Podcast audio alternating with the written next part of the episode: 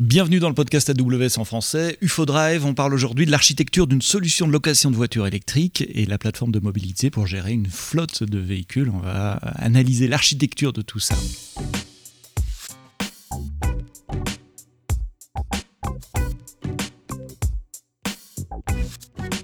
Bonjour, bienvenue dans ce nouvel épisode du podcast AWS en français. Merci de nous écouter sur les différentes plateformes de podcast, Spotify, Deezer, Amazon Music, Apple, Google Podcast et toutes les bonnes applications de podcast. N'oubliez pas de nous laisser des feedbacks, des commentaires, des petites étoiles, des pouces vers le haut en fonction des applications que vous utilisez. Aujourd'hui, j'ai deux invités euh, dans le podcast.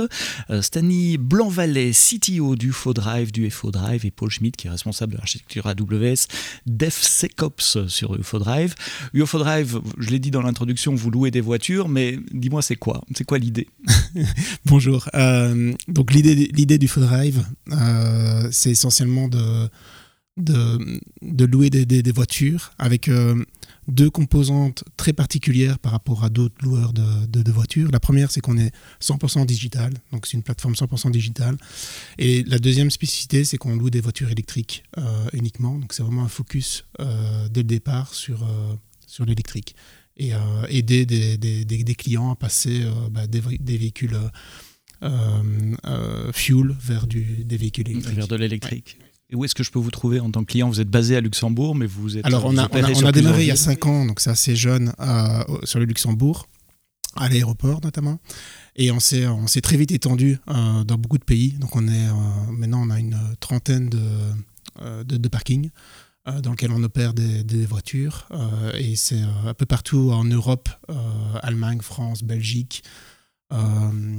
Euh, Londres. Londres, euh, bien sûr, c'est un gros, un, des gros business pour nous. Et on s'est depuis euh, l'année passée étendu aux, États-Unis, où on a déjà quelques, quelques emplacements, notamment San Francisco, Los Angeles, Austin, New York. et voilà. Donc, si je suis client et que je veux euh, louer une Tesla, par exemple, à mon arrivée d'avion euh, à Luxembourg, je télécharge une app. Quand tu dis 100% digital, il n'y a pas de bureau physique. C'est important de le dire, vous, ne dépendez pas d'un autre groupe. C'est une nouvelle société créée from scratch. Vous êtes parti de zéro? On avait l'habitude de, louer des voitures non électriques et euh, on s'est rendu compte qu'il y avait quand même beaucoup de choses, et c'est ce que tout le monde, euh, je pense, euh, subit en louant des voitures de manière classique. C'est-à-dire qu'on doit arriver dans un bureau, dans des horaires préétablis. Mhm. on a toujours de la paperasse, on a, on, a, on a besoin de faire la queue pour aller louer une voiture électrique. Et tout ça nous a amené à se dire qu'il y avait un marché concernant la digitalisation de ce, de ce process complet. Et en effet, avec, euh, avec UFO Drive, une app suffit. Donc le, le process est assez simple. Euh, via l'app, on crée un booking. Pas besoin d'être enregistré, on peut créer un booking. La seule chose qui suffit, c'est de scanner sa carte de crédit. Euh, à partir du moment où le booking est fait, on doit quand même s'enregistrer avant d'aller chercher la voiture pour être, pour être connu de nous. L'enregistrement est assez simple. On fait un selfie de soi-même. Je reviendrai plus tard, mais ça va mhm. permettre de, de vérifier que la personne qui prend la voiture est bien celle qui s'est enregistrée. Euh, donc il y a le selfie, il y a euh, la capture de, de la carte d'identité ou du, ou du passeport et la capture, donc c'est un scan fait par l'app, du, du, permis de conduire. Mhm. Donc c'est les, les, les, trois informations principales. Euh, l'enregistrement est très rapide, on a de la, la, reconnaissance de texte, on y reviendra un peu plus tard, et, et ça permet au, au client d'être enregistré, d'avoir son booking et de pouvoir venir chercher la voiture 24-7 quand il en a envie. Mais s'il n'y a pas de guichet, moi je vais chercher la clé où ça? Alors, la clé, la clé, on va y arriver. Donc, à partir du moment où le client a trouvé la voiture, on le guide pour aller chercher la mhm. voiture. Donc, euh, chaque emplacement, on guide le client grâce à des vidéos, euh, des storyboards ou, euh, ou des maps. On, le guide via l'app. à partir du moment où il a retrouvé la voiture, on lui demande de signer le contrat. Donc, il refait un selfie à ce moment-là, de nouveau pour comparer et pour, pour s'assurer que c'est bien vous avez enregistré avant. Mhm. Et, euh, et, à ce moment-là, il signe le contrat euh, via biométrique. Euh, dès que le contrat est signé, il a l'autorisation de donner ce qu'on appelle une clé virtuelle qui va faire le lien avec la voiture. donc il faut savoir que dans chaque voiture, on installe des box, des IoT box, qui est connecté à la voiture, qui nous permettent de, de, de récupérer toute une série d'events et de capturer les informations sur où est la voiture, euh, dans quel état elle est et surtout le niveau de batterie, très important Mhm. euh, Oui, pour, des pour le support. Euh, mais elle- ce ce boîtier permet aussi, via l'app, De déverrouiller. de déverrouiller la voiture. Donc le boîtier permet de déverrouiller en remote par nous, par un opérateur, mais aussi par l'app en Bluetooth, ce qui est très utile dans, dans- dans les parkings souterrains. Donc il y a une clé virtuelle qui est téléchargée sur euh, l'app et finalement c'est ça en Bluetooth qui permet à l'utilisateur de déverrouiller sa voiture pendant toute la durée de la location, aussi quand il va l'abandonner en rue quelque part. Exactement. Exactement. euh, La- la- la- ou chez- L'app s'auto-connecte à la voiture euh, pendant le rental et va permettre très rapidement de, de déverrouiller. Je pense qu'il y a une vingtaine de mètres Mhm. Ça fonctionne. Alors j'ai dit Tesla parce que c'est le premier euh, nom qui me venait à la tête quand on parlait de véhicules électriques, mais vous ne louez pas que des Tesla Non, non, il y a- c'est. Tesla qui, qui fonctionne le mieux, modèle 3. Euh, on a quelques Mhm. modèles S, modèle X, mais euh, on a aussi des Volkswagen ID, euh, Mhm. Cupra, euh, Polestar, pour nommer, de quelques-uns. citer plusieurs Oui. marques. On n'est pas sponsorisé par Tesla dans, dans, dans ce podcast. Vous êtes parti d'une feuille blanche et ça c'est passionnant quand on crée une architecture. Vous avez choisi le cloud, le cloud AWS. Merci pour ça. C'est pour ça que vous êtes là aussi. On va reprendre ce- ce- cette expérience utilisateur que tu as expliqué et voir quels sont les services, quelles sont les architectures, les systèmes que vous avez dû mettre en place, en combien de temps, comment ça s'est passé, le retour d'expérience.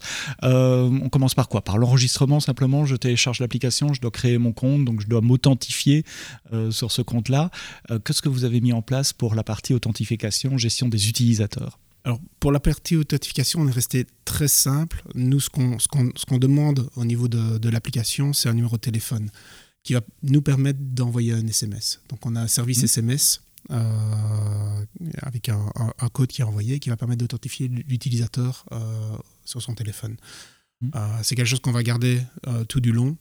Donc, on n'a on a, on n'a pas voulu dès le départ une gestion mot de passe ou autre. Mhm. Euh, c'est vraiment le numéro de téléphone qui fait foi euh, dans notre cas. Donc à la, à la première utilisation de l'application, après je suppose que l'application reste la forcément, euh, oui, oui, euh, on reçoit pas un euh, SMS à un chaque certain temps. Oui. Ça veut dire qu'il n'y a pas de gestion, il n'y a pas de compte utilisateur vraiment créé Non. avec un username, password, etc. Euh, Qu'est-ce qu'il y a dans le cloud pour envoyer ce SMS C'est- Pour cette partie-là, euh, on utilise aussi les permissions IAM quand on, quand on envoie le tout donc, euh, au niveau des serveurs sur AWS, si je puis dire. Euh, et l'idée, c'est que tout reste authentifié euh, dans AWS, rien ne sort de là. Et c'est via un token qu'on génère donc, pour cet utilisateur et qui fait qu'il peut, peut le conserver dans toute sa durée, qu'on va l'utiliser côté AWS pour générer les autorisations nécessaires et donc permettre aux machines correspondantes de faire les appels vers les services externes qu'on utilise pour l'envoi du SMS. Et c'est ça qui fait preuve de foi pour l'authentification.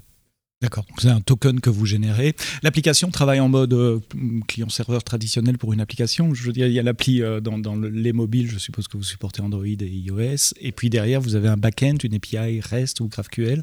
Tout à fait. On, Ou les deux on a les deux d'ailleurs. Donc on a une API REST et une API GraphQL. Le tout est euh, donc déployé. Sur, le tout est donc déployé sur le cloud. Et effectivement, toute cette partie-là donc est automatiquement scalée. On l'a dans différentes zones de disponibilité. Euh, et on a choisi d'axer notre solution donc sur des déploiements autour de d'EKS. Euh, Kubernetes, voilà, Kubernetes managé. managé avec Mhm. du Fargate intégré. Donc votre application a été développée euh, en utilisant des technologies euh, standards. Je crois qu'on avait parlé de Node en préparant. euh, donc c'est du Node que vous déployez dans des containers sur Kubernetes et du Kubernetes managé dans le, dans le cloud. La base de données relationnelle, NoSQL, un mixte. Euh, alors, c'est du RDS pour qu'on l'ait managé également et euh, c'est du Postgre. Voilà, pour la partie D'accord, donc ça c'est un stack relativement classique. relativement classique, ouais. euh, Node.js sur Kubernetes avec, euh, avec du Postgres, euh, sur plusieurs régions, puisque vous opérez à la fois aux États-Unis, vous commencez, et puis mm, Francfort, Londres, Paris. Est-ce que vous avez un hub en Europe et un aux États-Unis? Oui, alors globalement, on est en Irlande parce que Mhm. donc c'est d'origine par rapport à la, par rapport à la société et euh, tout est répliqué donc sur les trois zones de disponibilité en Irlande et effectivement, euh, au vu de l'avancement de la société, je dirais à l'heure actuelle, on commence à avoir un petit peu de data qui est en train de s'étendre aux États-Unis euh, et, et donc de commencer à répliquer quelques services au niveau du cloud dans cette partie. Comment ça s'est passé cette euh, mise en place de cette phase de développement? Vous saviez, vous êtes arrivé là après un processus euh, itératif où vous saviez globalement ce que vous vouliez faire en termes d'architecture. hein? Je parle du stack technique, Node, Kubernetes, etc. Comment vous êtes arrivé là? Alors, euh, à l'origine, il n'y avait pas du tout de Kubernetes, euh, pas de toute cette stack. Mhm. Euh, C'était simplement des EC2. voilà, mhm. avec ce qui était nécessaire dessus pour faire, pour faire tourner les applications Node. Donc il n'y avait pas non plus de conteneurs, de dockerisation, etc. Et au fur et à mesure du temps, on a mis des choses en place, donc d'où l'utilisation de Kubernetes, ce genre de choses. et encore une fois, donc après lieu, on s'est rendu compte que on avait, on avait le besoin donc de déployer nos, d'être en mesure, je puis dire, de déployer toute notre infrastructure donc as code pour la répliquer justement dans différentes régions et donc de, synthétiser un petit peu mieux nos services. Et pour ça, on a aussi switché donc euh, notre compte Amazon qu'on avait euh, d'origine pour basculer sur un complètement neuf dans lequel on a absolument tout recréé en fait. Et c'est assez typique hein, de beaucoup de, de sociétés qui, qui, commencent petit, enfin comme une start-up, et puis qui grandissent. On commence sur un compte AWS, c'est là qu'on fait ses devs, c'est son compte de dev, de test, de prod en même temps. Euh, et puis on se rend compte, ah, on a grandi, maintenant ça serait bien d'avoir, de suivre les best practices, d'avoir un compte dédié pour le log, un compte pour, euh, pour l'API, peut-être un autre compte pour ça, différents comptes pour les différents environnements, tests, etc. Le fait que vous utilisiez l'infrastructure as code, là, ça, je suppose que ça a beaucoup aidé. Vous avez pu redéployer facilement? Oui, absolument. C'était vraiment l'intérêt euh, de ce projet-là. C'était euh, voilà, de pouvoir tout définir de manière très très structurée par rapport à ce qu'on avait avant. Euh, comme vous le dites bien, donc dans différents comptes, mhm. de manière à qu'on puisse, qu'on puisse avoir un split logique et, et, surtout que ça puisse être réutilisable et adaptable dans le temps. Oui, c'est ça, cet aspect brique qu'on peut redéployer euh, à, la demande et on en reparlera tout à l'heure en, fin d'épisode pour une autre raison business. Tu as dit un truc, euh, tu parlais d'API REST et GraphQL, ça trigger, ça, titille ma curiosité, ça. Pourquoi les deux? Est-ce que c'est vraiment drivé par les use cases? Il y a des raisons techniques ou, Enfin, pourquoi? Oui, c'est tout à fait drivé par, par, les use cases, je dirais, parce que l'API REST est plutôt utilisée donc, sur la partie client. Euh, on va dire on a la majeure partie euh, de notre API REST qui est euh, dédiée donc, au processus de booking, en fait, tout mhm. simplement. Donc à l'application la mobile. gestion du booking. Mhm. Voilà, c'est ça. Et la partie GraphQL, elle, est plutôt utilisée pour donc, notre application de gestion de la flotte, en fait. Voilà. D'accord, donc c'est en fonction des use cases, plutôt euh, REST ou plutôt euh, euh, GraphQL. Mais, à, ce, niveau-là, il y a quand même une chose importante sur la partie GraphQL. On a eu un besoin très rapide de développer beaucoup, beaucoup d'écrans et beaucoup de fonctionnalités sur la partie back-end. Donc c'est ce qu'on appelle les opérations qui mhm. permettent de gérer la flotte. Beaucoup d'écrans assez simples, de crude, mais il y en avait quand même énormément à faire. Et on s'est servi de GraphQL spécifiquement dans ce cadre-là, parce qu'on a, réussi à, enfin, trouvé une, librairie qui permettait de faire un, lien direct entre la DB et le GraphQL et d'éviter toute une série de déploiements euh, qu'on n'a plus besoin de faire. Et donc ça a permis d'accélérer nettement les, les, développements. donc c'est tout le code qui map les données rentrées à l'écran par l'utilisateur, qui rentre dans GraphQL, et tout le code qui déconstruit les, requêtes GraphQL pour les mettre dans la base de données. Ça c'est du code généré, c'est un framework qui fait ça, un peu comme un ORM. Euh, c'est un peu ça, sauf qu'il le fait à la volée. C'est-à-dire qu'à partir du moment où il reconnaît euh, certaines vues sur, le, sur, le, sur, la, sur la DB, sur le, sur le sur le RDS euh, Postgre, euh, automatiquement, il va, régénérer les, GraphQL correspondants, ce qui permet d'éviter toute une série de, de, de développements et déploiements ah, c'est cool, ça s'appelle comment cette librairie? Parce que Postgraphile. D'accord. Je mettrai les, notes évidemment dans, dans le lien avec, euh, avec le, site web dans les notes du podcast. Parce qu'effectivement, c'est du, code chiant à écrire qui n'apporte rien et qui peut faire gagner beaucoup, de, beaucoup de temps. GraphQL, vous utilisez la solution managée d'AWS, AppSync, ou vous déployez un Apollo ou autre chose sur Kubernetes? Un Apollo. Apollo sur euh, Kubernetes. Euh, pourquoi pas AppSync Il y a une raison On l'a, on, l'a testé, ça n'apportait pas de valeur ajoutée, mhm. plutôt quelques contraintes, et on a décidé de, de, garder notre solution. Euh. Ok, reprenons notre fil. J'ai téléchargé mon application, je m'authentifie avec le système de SMS. Il y a une API REST pour, pour servir les besoins de, de l'application. Qu'est-ce que je dois faire en plus de m'authentifier la, première fois? Quand je suis un nouveau client, je suppose que vous avez une authentification quand même relativement forte. Il faut uploader un passeport, une carte d'identité ou quelque chose comme ça. Donc, c'est les, les, les, les, trois points euh, que j'avais discutés. Donc, il y a la partie selfie où on capture euh, le selfie. Euh, du client. On capture aussi, on lui demande de scanner le, la face avant et la face arrière des, documents qui, sont euh, la carte d'identité et le, permis de conduire. Et on utilise à ce niveau-là des services euh, AWS, notamment AWS Recognition, pour récupérer les données qui sont sur le passeport ID et driver license. Ça permet d'accélérer nettement la partie enregistrement. Euh, Donc l'API reçoit les, images qui ont été prises par, par le téléphone, et puis votre souci c'était de dire, OK, on doit faire de la reconnaissance de texte, extraire le nom, la date de naissance, et puis faire une comparaison des, visages, je suppose, entre le selfie, la photo de passeport, etc.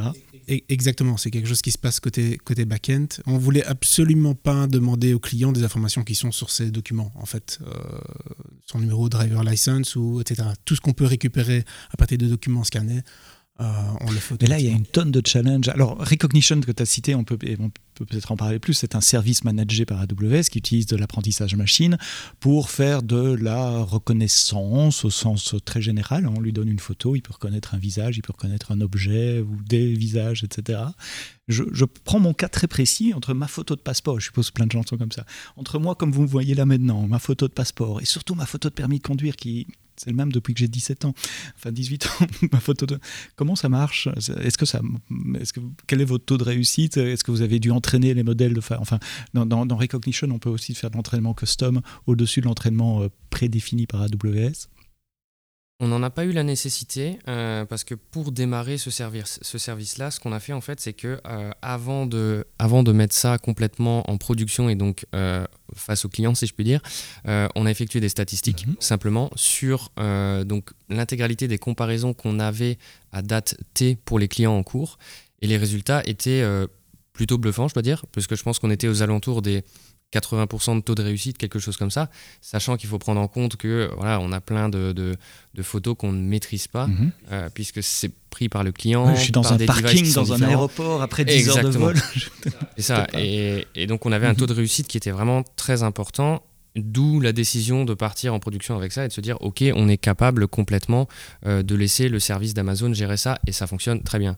Et pour la partie euh, donc reconnaissance des caractères euh, pour basculer mhm. basculer là-dessus, en fait ce qu'on fait c'est que dès l'upload des documents donc effectivement via l'API REST euh, on va scanner donc euh, l'intégralité des documents pour reconnaître les caractères et on va essayer automatiquement de remplir notre base de données avec les champs nécessaires, de sorte à ce que quand quelqu'un puisse repasser sur ces données pour validation finale du profil, euh, on soit au courant que. oui, il n'a qu'à valider, en fait. Il a dit oui, c'est bon, c'est bon, c'est bon, c'est bon. ça, il n'y a plus rien à faire.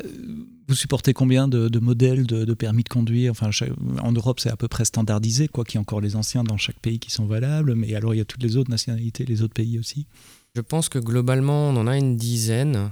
Euh, mais donc, oui, les, les, plus génériques. Euh, et effectivement, ce qu'il a fallu faire, donc là, c'est un, un, petit peu de développement, c'est d'être capable de, en fonction de la reconnaissance obtenue, composer les différents champs qu'on peut extraire pour les faire correspondre euh, à ce qu'ils sont en réalité. Vous avez un algorithme qui dit, voilà, si la confiance de l'algorithme dit que c'est 80% au-delà, on le met dans ce champ-là, et sinon il y a un doute, et là c'est l'utilisateur qui doit valider alors? Exactement. Et en dessous d'un certain seuil de confiance, bien évidemment, on ne s'en sert pas du tout. Oui. Il y, a, ce, genre de choses, mais oui, c'est tout à fait l'intérêt. Mhm. Et donc après, euh, une personne du support peut valider le profil et et c'est ce que j'allais dire pour les, les, les, deux cas sur 10 où ça marche pas, enfin où le, taux de confiance est trop bas, il faut appeler quelqu'un alors là, il n'y a, pas, a pas le choix. Ça se fait automatiquement, c'est-à-dire qu'on travaille toujours par euh, ce qu'on appelle exception management. Mm-hmm. Donc on a, on a, le système génère des alertes en fait dès qu'il y a quelque chose à faire. Et euh, dans le cas de face matching qui peut pas se faire ou, on ne reconnaît pas la personne, à ce moment-là c'est une alerte et quelqu'un va, va, va, va la gérer euh, et, voir directement avec le client euh, à travers l'app, par chat ou, ou, en direct par téléphone pour régler le, le, problème mhm. et, visualiser et demander peut-être pour récupérer un nouveau, un nouveau selfie mhm. ou autre. C'est identique avec, avec les, les, les documents. On, on, a vu qu'en fait, en, permet de manager 80% euh, des, des, des, cas euh, automatiquement. On a, automatiquement. Et donc, euh, les derniers 20%, ce sont des alertes qui mhm. sont gérées manuellement. Vous conservez ces documents, évidemment, pour la, mon authentification future, ma location future. Vous devez pouvoir comparer le, mon selfie dans le futur à celui de mes papiers que j'ai enregistrés quand, quand j'ai créé l'app pour la première fois. Oui, on, on, les garde tant qu'il y a forcément des rentals dans le futur mhm. et des rentals en cours. À partir du moment où il n'y a plus de rental, depuis deux ans, on, a, on, delete mhm. automatiquement les données, donc il devra rescanner ces documents euh, automatiquement. Euh, donc on a une data policy euh, relative à ça. Alors un des avantages du cloud, c'est aussi la, possibilité d'automatisation. On en a parlé pour le déploiement, mais l'automatisation du développement également. Et comme vous êtes parti d'une feuille blanche, je suppose que vous avez mis en place aussi des pipelines d'intégration continue, de build, de test, voire peut-être de déploiement continu. Alors pour certaines parties, on est sur du déploiement continu, euh, donc euh, sur nos applications, euh, nos, applications nos front-end, mais pas les applications mobiles parce que c'est un peu plus compliqué, gestion de certificats, etc. pour tout le reste, effectivement, on a des pipelines d'intégration d'intégration continue, pardon, donc pour toutes les API qu'on mentionnait précédemment. à l'origine, on était sur les services Amazon.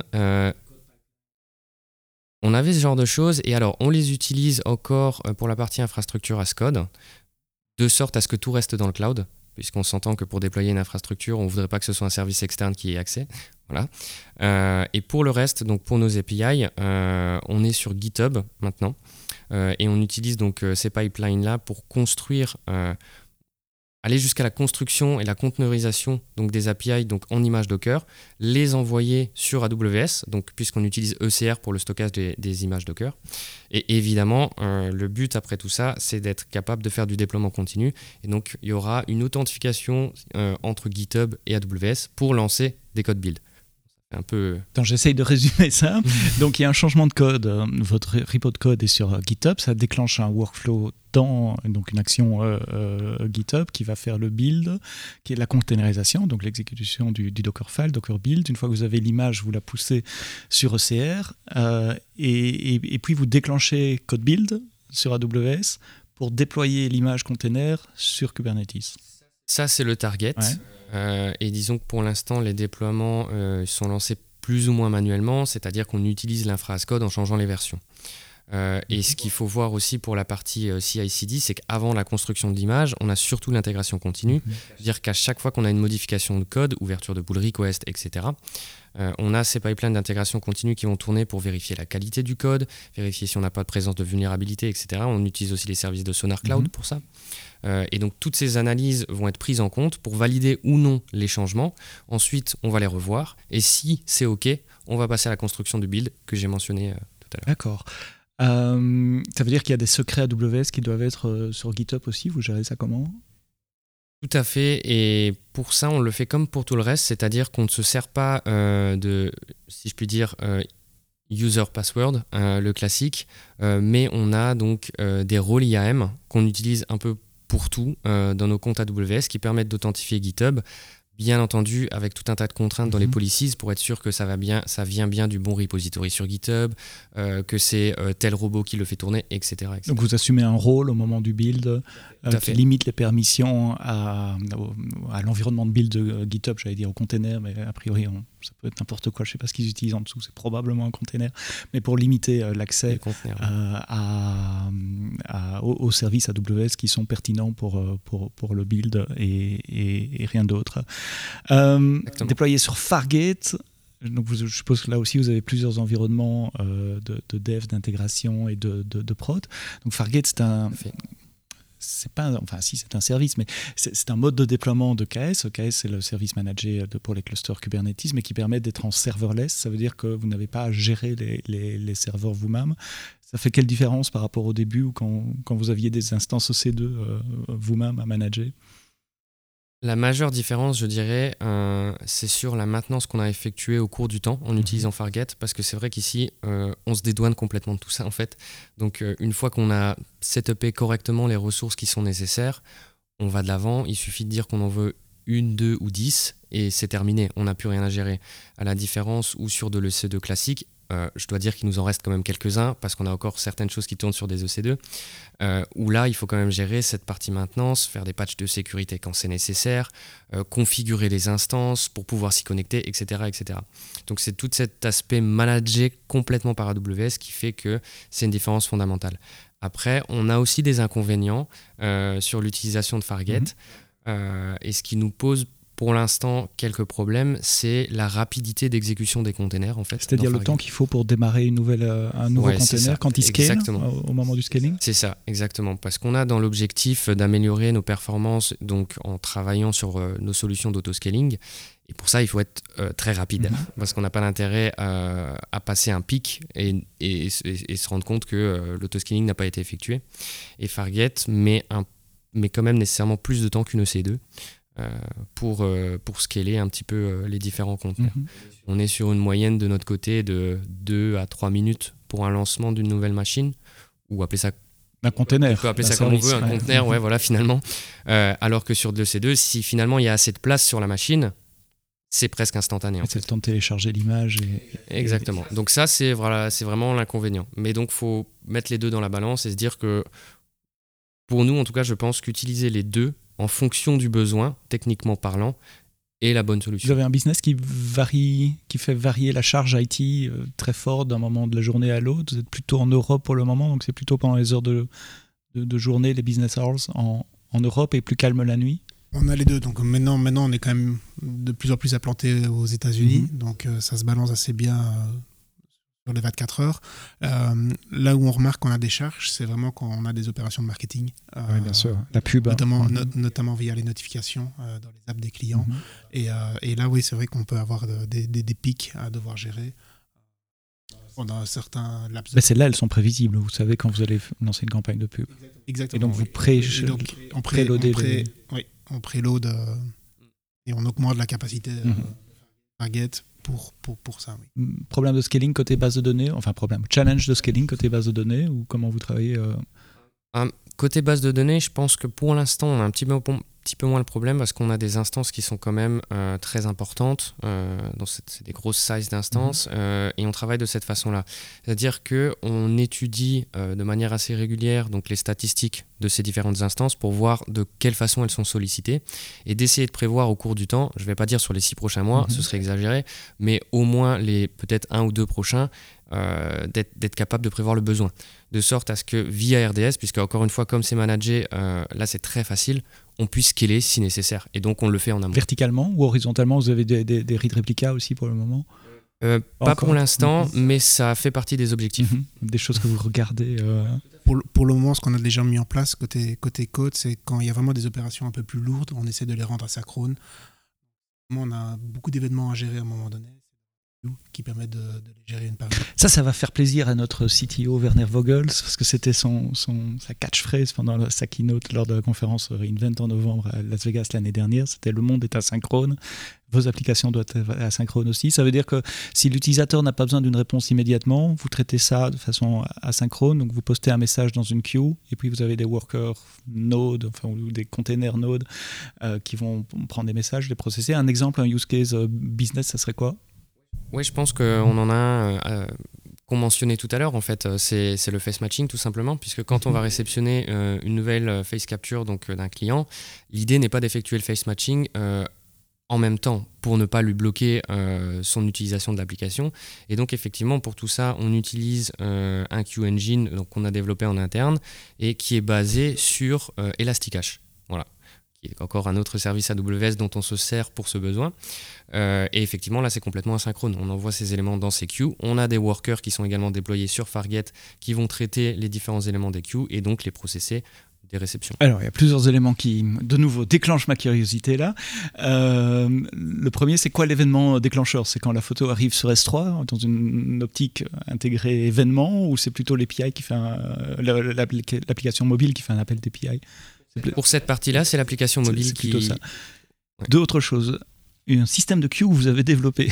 pourquoi pas euh, SQS Pourquoi pas euh, des systèmes de, de, de queue euh, standard du marché?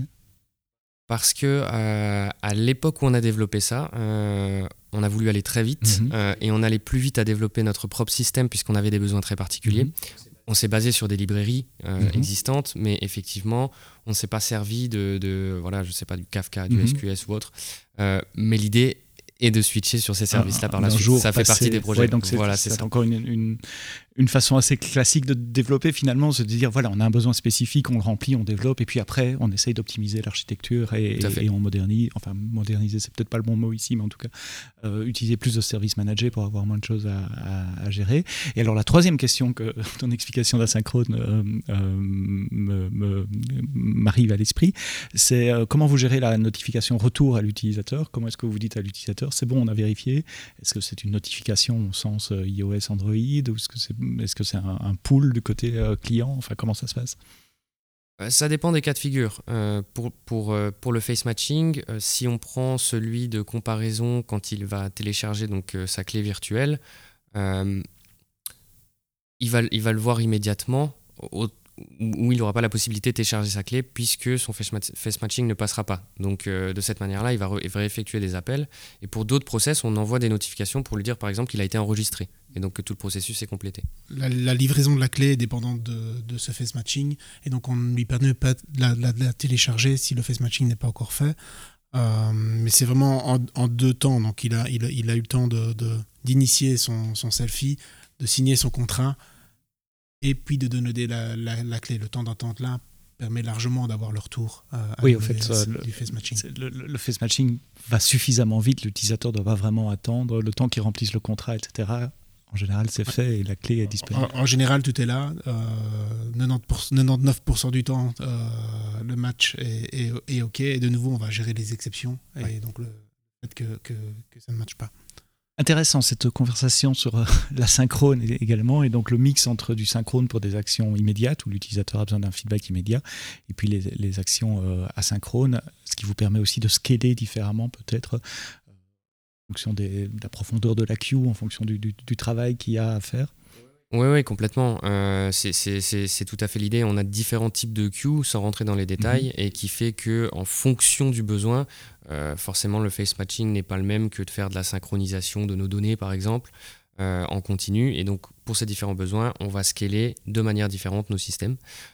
mais on a des workers qui sont capables de, de, de, de gérer un petit peu tous les jobs euh, qui vont réceptionner donc via Elasticache. Alors vous avez commencé il y a 5 ans, vous l'avez dit, euh, pour louer des véhicules électriques à des particuliers, mais au fil du temps, vous vous êtes rendu compte qu'il y a une autre demande sur le marché. Vous avez, je ne vais pas dire pivoter parce que vous faites toujours les deux, mais vous avez étendu votre champ euh, business avec la gestion de flotte. On a mentionné plusieurs fois la gestion de flotte. Ça veut dire quoi? D'abord concrètement en termes de business, en termes de use case, et puis on verra ce que ça change sur, sur l'infrastructure cloud. il y a d'ici deux, depuis deux ans, on s'est rendu compte que en fait, on avait développé beaucoup de choses pour, pour nous. Euh, donc, euh, la driver app euh, client, utilisée par le customer, donc l'app mobile, le, tout le back-end derrière. Et tous ces moments, on s'est dit qu'en fait, on, pouvait l'offrir à, d'autres clients comme nous, B2B. On n'a pas l'ambition d'avoir comme, comme des gros players de, location de, car rental des, milliers, des millions de voitures on, veut rester quand même dans, une niche et notre ambition c'est plutôt à terme de pouvoir fournir euh, en mode B2B, donc en mode SaaS, euh, tout ce qu'on a développé et testé chez UFODrive à, à des clients B2B. Donc c'est ça l'objectif. Et ça veut dire qu'en termes d'architecture IT, parce que vous allez évidemment pas faire tourner vos clients B2B euh, sur le même stack que vos clients B2C, ça veut dire que vous recréez une nouvelle infrastructure complète pour chaque client entreprise B2B alors ça dépend du besoin, mais globalement, euh, ce sont des ressources partagées pour les clients euh, de la partie, dans la partie B2B. Donc euh, on, a un compte spécifique pour ces clients, mhm. puisqu'on utilise AWS Organisation pour splitter un mhm. petit peu tous ces différents besoins, compte de staging, de prod, etc. et compte de prod pour la partie B2B. Et et, donc, on a, on a euh, grâce à l'infrastructure Ascode, la possibilité donc, de répliquer très rapidement les ressources qui sont nécessaires, mais exclusivement celles-ci. Pour prendre un exemple, euh, pour RDS, euh, c'est seulement une instance spécifique qui est utilisée pour la gestion base de données. Pour, la question, pour, pour Fargate et donc ce qui est déployé dans EKS, ici, effectivement, on va avoir un scaling qui est fait par rapport au nombre de clients puisque le besoin est complètement différent mhm. pour la partie gestion de base de données, qui pour Elasticache ou un autre service que je peux mentionner qui est OpenSearch qu'on utilise pour euh, la gestion de nos flux de logs, certaines parties en tout cas, euh, est lui aussi unique pour tous nos B2B. Pour l'instant, je le précise parce que si on avait le besoin pour un gros client donc de répliquer l'intégralité de cette infrastructure dans un autre compte ou peu importe, justement grâce à l'infrastructure Ascode, on a tout à fait la mhm. possibilité de le faire et c'était ça l'objectif. Donc l'infrastructure as code, vous utilisez Terraform, je crois. Hein, Terraform, oui. Vous rejouez un, stack Terraform dans un autre compte de manière à isoler fait, le, compte sert de, limite euh, aussi bien en facturation qu'en sécurité, ce qui vous permet euh, d'isoler complètement les environnements de vos clients B2B. Mais toutes les personnes techniques qui nous écoutent, tous les gens qui écrivent du code savent que quand deux euh, ressources informatiques accèdent à la même ressource en dessous, il peut y avoir des problèmes de contention. Or, les voitures que vous louez sont des voitures physiques, donc vous ne pouvez pas les louer ou les manager des deux côtés. Est-ce qu'il est-ce que vous synchronisez des données sur, bah, notamment sur les voitures qui sont soit d'un côté, soit de l'autre oui, alors on a des, on a des services managés euh, qui sont utilisés en fait pour rapatrier un petit peu tout ce qu'on réceptionne en termes de données et pour effectuer donc de la synchronisation entre nous et nos clients. Euh, et tout ça c'est dispatché via nos systèmes de QEngine. Voilà. Et, euh, et donc l'idée est de réceptionner les événements de ces différents véhicules sur tous les systèmes et de les traiter en fonction d'un certain mécanisme d'authentification. donc pour les enregistrer, effectivement avoir accès à un véhicule ou non sur les plateformes. J'avais bien compris, hein, un véhicule peut être loué par un de vos clients B2C ou peut être géré à un certain moment, à un autre moment dans le temps par un client B2B, le même véhicule, non? Non, ah, pas, le même véhicule, pas le même véhicule. C'est euh, qu'on a une plateforme centralisée pour euh, synchroniser tous les événements des véhicules. Voilà. Mais les véhicules euh, utilisateurs, etc., sont propres à chaque client, puisqu'ils ont en fait leur base de données et je dirais également donc leur propre application. Donc le modèle B2B, c'est vraiment un service IT que vous offrez euh, à vos clients n'y a pas de location de véhicules, vous ne sous-traitez, vous ne sous-traitez pas de la location de véhicules à d'autres sociétés. En effet, il n'y a pas de partage de véhicules entre, entre clients B2B. J'avais mal compris cette, cette partie-là, c'est bien de la, clarifier. Euh, en quoi c'est un challenge de, de commencer un, business B2B dans le cloud une fois qu'on est déjà euh, familier, qu'on a déjà ces Terraform, ces pipelines de déploiement, qu'on sait comment monitorer? Est-ce qu'il y a des challenges complémentaires qui viennent spécifiquement liés au modèle euh, SaaS finalement? Oui, tout à fait. Euh, le, plus gros des challenges, euh, ce sont les spécificités demandées par les clients B2B. Puisque l'intérêt euh, de l'infrastructure Ascode, c'est de créer quelque chose de générique et mhm. forcément on se dit ok, je peux le déployer comme je veux, j'ai juste à cliquer sur un bouton et c'est parti. Mais si un client veut faire un petit peu différemment, il faut qu'on puisse faire un petit peu différemment pour lui sans pour autant impacter les autres. Puisque l'idée est d'avoir une seule solution pour tout le monde. Oui, en fait, c'est pas un, challenge d'infrastructure euh, technique cloud, c'est un, challenge de gestion de version finalement. Vous vous retrouvez avec euh, une branche par client dans GitHub et vous, devez. C'est exactement ce qu'on veut éviter. Donc on a, on a le même code déployé, déployé partout. Mhm. On essaie toujours de transformer euh, une spécificité client dans une feature mhm. qui pourrait être utilisée pour nous aussi, donc assez générique. Et en, en faisant comme, comme, cela, ça permet d'avoir le même code déployé chez, chez, mhm. dans, tous les clients, avec une notion de produit qui est configuré par la plateforme mhm. elle-même. Donc pas de feature flag en disant si le client c'est X, alors on montre ça, sinon. On, a, on, a, réussi jusque maintenant à s'y tenir et j'espère qu'on va continuer comme ça. Mais c'est un objectif, euh, c'est prioritaire. C'est intéressant cette, euh, cette, extension du, du champ euh, business et de l'impact que ça a sur l'IT et sur l'infrastructure sous-jacente. Je termine mon histoire de, de location de voiture. J'ai eu ma clé, je suis parti. On va peut-être passer la période de location même, mais je reviens. comment est-ce que je sais où je dois remettre ma, ma voiture? Comment est-ce que vous savez ouais, Juste une remarque sur, sur le, pendant le, ce qu'on appelle le, drive, donc la, location elle-même. Ah, on, a quand même, on, a, quand même, on a quand même un suivi proactif de la voiture, notamment parce que ce sont des voitures électriques. Mhm.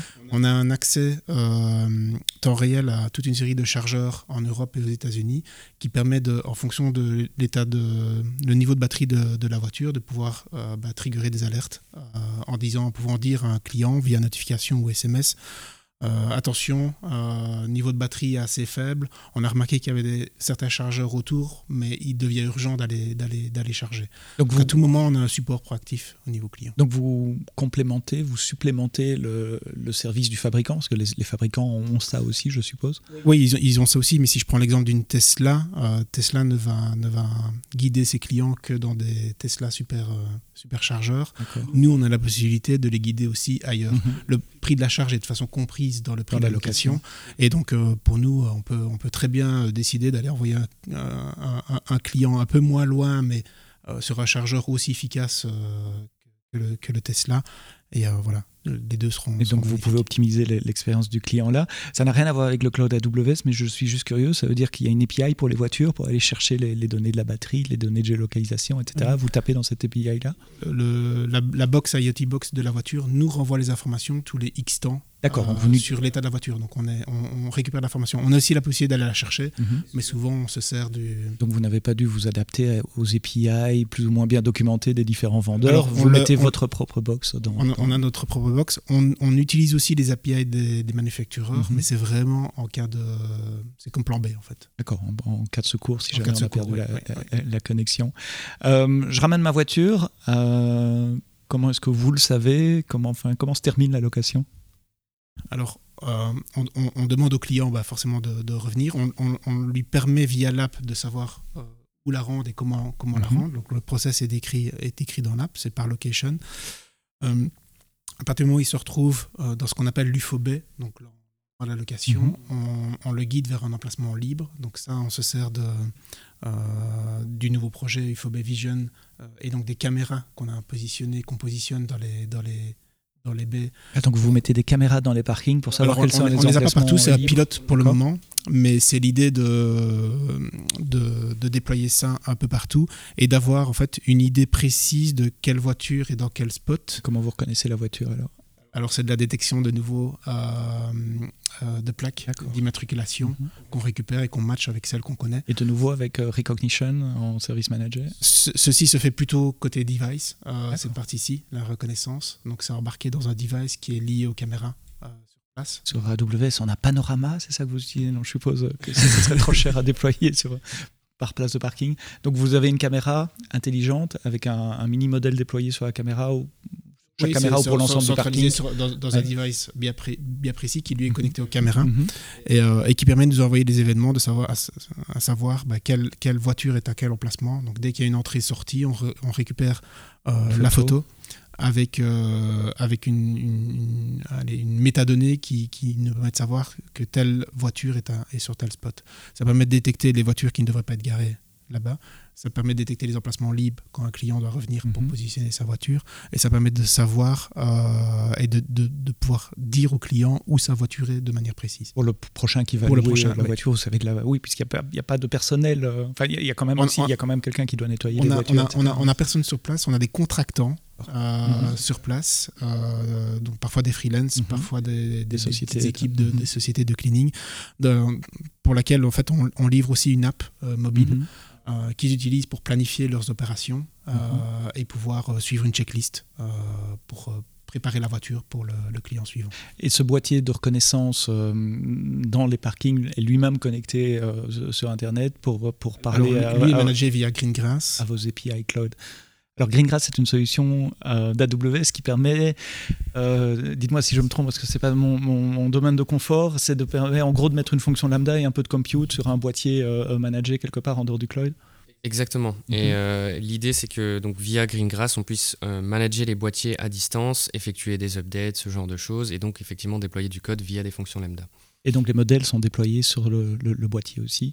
Les modèles sont déployés sur le boîtier et stockés sur des S3 à l'origine. Oui, oui, la source du modèle est sur S3, mais le boîtier télécharge une copie. J'ai bien compris. Hein, il, y a, une copie du modèle qui tourne sur, sur le, le, boîtier. Donc même de la reconnaissance pour la, et, les cas bizarres, je suppose, euh, il doit y en avoir, des plaques qui sont illisibles ou qui sont très sales, euh, des choses comme ça. Oui, l'orgue de la voiture qui ne permet pas de la lire convenablement. Ah L'éclairage dans le parking. Exactement, mais souvent les, les, locations, surtout dans lesquelles on met des mhm. caméras, elles sont brandées, c'est-à-dire qu'on rajoute ce qu'il faut pour avoir une luminosité correcte. Euh, c'est nécessaire pour beaucoup de choses. Le selfie, c'est nécessaire pour mhm. l'inspection du, du, véhicule. Donc voilà. Et là, l'événement de retour, ça déclenche un workflow chez vous aussi qui va déclencher la facturation, qui va déclencher peut-être la worklist des équipes de nettoyage, etc. Oui, c'est ça. Donc, ça va déclencher l'opération pour les équipes de nettoyeurs, ça va déclencher euh, la partie euh, invoicing euh, pour le mhm. client. ça peut aussi déclencher une alerte si la voiture est mal garée ou ce mhm. genre de choses-là. Donc, on a toutes les événements qui vont, qui vont être régulés à ce niveau-là. Cinq ans d'opération, euh, cinq ans que vous avez commencé, il a fallu combien de temps entre le moment où vous avez commencé et la, première opération? On a été, on a été, on a été euh, en, moins d'un an, live au, mhm. Luxembourg, à, l'aéroport. C'était notre premier emplacement. Ça nous a permis de tester le, business process mhm. et, le, modèle. ce qui est bien aussi, Luxembourg, c'est pas, enfin, j'y habitais longtemps, c'est pas un énorme aéroport, donc c'est plus confidentiel, c'est mieux pour tester ce genre de. exactement, oui. Si vous êtes à Heathrow, c'est pas exactement le même, le même euh, euh, volume. Euh, vous êtes dans le cloud maintenant, vous avez un parc de voitures, vous êtes sur plusieurs villes, l'architecture est en place. Comment vous voyez le, futur? Quelles sont les choses que vous dites, tiens, ça on n'y avait pas pensé, mais maintenant qu'on y est, on se dit, ben, c'est faisable grâce aux 200 plus services AWS il y, a beaucoup de services euh, qui sont notamment euh, d'ailleurs proposés par, euh, par les SAS et demandés par les SAS et qu'on intègre chez nous. récemment, on a, on, a, on a intégré un service de, livraison de voitures. Donc pour un, pour un certain montant, on permet à un opérateur, donc c'est nouveau, une mhm. opération chez un, chez un freelance ou autre, qui va permettre de déplacer la voiture ah, livraison, à un endroit, du, livraison à, un endroit donné, au bureau, à, la maison, à la maison, par exemple. Donc ça, c'est des services mhm. euh, qui sont maintenant en place. On fait maintenant beaucoup de, on a différents produits. Euh, donc la plateforme permet de faire du car sharing, euh, du rental comme nous on mhm. fait, mais aussi de la subscription. Ça, c'était activé chez nous aussi, qui permet de louer une voiture par semaine ou par mois. Mhm. Donc ça, c'est aussi un, service. Donc des idées comme ça, il, il en vient tout le temps et il y en aura encore beaucoup. Ça, c'est au niveau business, c'est normal, mais au niveau technique, est-ce qu'il y a des choses qui sont... Euh, que vous pensez mettre en place, vous n'y avez pas nécessairement pensé au début, et vous dites, tiens, on pourrait faire ça? Oui, tout à fait. Je pense qu'au niveau, euh, au niveau du cloud, ce qui est le plus important, c'est de continuer euh, de travailler sur créer des solutions génériques. comme on mentionnait pour UFOB Vision tout à l'heure, l'intérêt, c'est qu'on puisse potentiellement le réutiliser et donc s'en servir pour le déployer comme on veut. Et donc pour les SaaS, on aimerait arriver vers de l'automatisation mais complète. On mentionnait tout à l'heure du déploiement continu. Euh, l'intérêt, c'est d'avoir un cycle end-to-end, d'être capable d'envoyer ça euh, chez nous et chez nos clients. Donc tout ça via le cloud est complètement managé. Ce qu'on n'a pas encore maintenant, et ça fait partie des solutions qu'il faut qu'on mette en place, ce, euh, pourquoi on va travailler avec les services AWS pour ce faire, puisque les outils tous les outils sont disponibles pour ça, quoi. Mhm. Code build, code pipeline. donc de l'automatisation, automatiser, automatiser. Beaucoup d'automatisation, et même pour la partie application mobile, euh, où on pourrait également l'automatiser euh, mhm. donc dans AWS. Oui, il y a les instances C2 Mac, vous pourriez faire les builds, pousser sur l'App Store automatiquement. exactement. Mhm. Ça, se servir aussi euh, d'AWS Farm pour faire un peu du testing, sur bah, voilà, tout un tas de devices différents, puisqu'on sait à quel point c'est compliqué pour une application mobile. tout ce genre de choses, mais ouais, très axé sur l'automatisation, je pense, pour la partie technique pour l'instant. D'accord. Encore une petite question parce que c'est mon dada pour le moment, les applications mobiles. Vous êtes parti sur du natif euh, Kotlin, Android, euh, Swift, euh, iOS ou, React native les, premiers mois, on avait commencé sur du natif mhm. Swift et puis on s'est rendu compte que c'était quand même assez, assez long et en, imaginant commencer après la partie Android, on s'est dit qu'on allait tester React Natif et on est mhm. toujours en React Native. vous restez en React Native. Et, mhm. voilà, c'est pas toujours l'idéal, mais ça ça, bah, permet de développer qu'une seule application plutôt que deux, parce que c'est vraiment développer deux fois. Donc on a gagné beaucoup de temps, je pense, à, mhm. utiliser Native. On en est, on en est content. Un use case passionnant avec euh, du Kubernetes, euh, du mobile, euh, du back-end qui scale tout seul, avec des pipelines de CI/CD et avec du machine learning également, des modèles que vous entraînez vous-même et puis des modèles out of the, the box pour l'identification, l'authentification en tout cas de vos, de vos clients et des voitures également. UFO Drive. Je mettrai le lien évidemment dans les notes du podcast. Si vous avez envie de louer une voiture prochainement dans lors d'un de vos voyages, vous saurez où les trouver. Puis je suppose qu'il y a l'application UFO Drive sur euh, les App Store euh, à la fois le Google Play Store et l'App Store euh, d'Apple. Stanley Paul, merci euh, d'avoir euh, pris le temps de répondre à mes questions, parfois naïves, mais toujours curieuses, sur vos architectures AWS. Merci à vous d'avoir écouté le podcast AWS en français jusqu'au bout. On se retrouve la semaine prochaine pour les nouveautés d'AWS des deux dernières semaines. Et d'ici là, quoi que vous codiez, codez-le bien.